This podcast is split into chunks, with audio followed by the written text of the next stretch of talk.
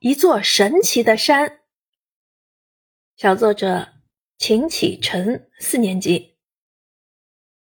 我欣赏过巍巍的昆仑山山脉，游览过雄伟的天山山脉，但给我印象最深的还是高耸入云的阿尔卑斯山山脉。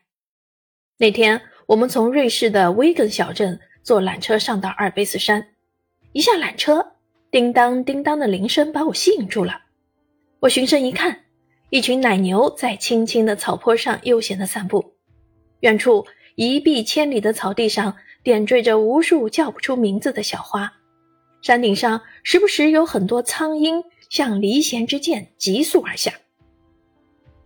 儿子，赶紧过来，快！我以迅雷不及掩耳之势冲到了老爸面前。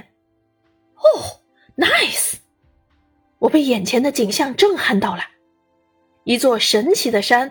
阿尔卑斯山在欧洲西部境内的最高峰呈现在我面前，只见群山重重叠叠，像海上起伏的海浪，汹涌澎湃。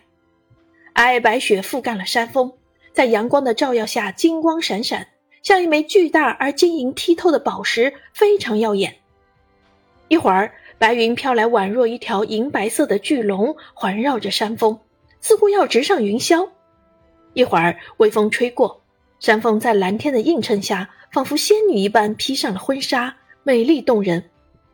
老爸告诉我，这就是著名的少女峰。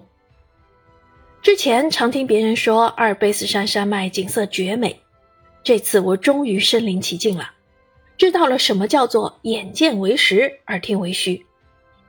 阿尔卑斯山如此的神奇，我还会再来的。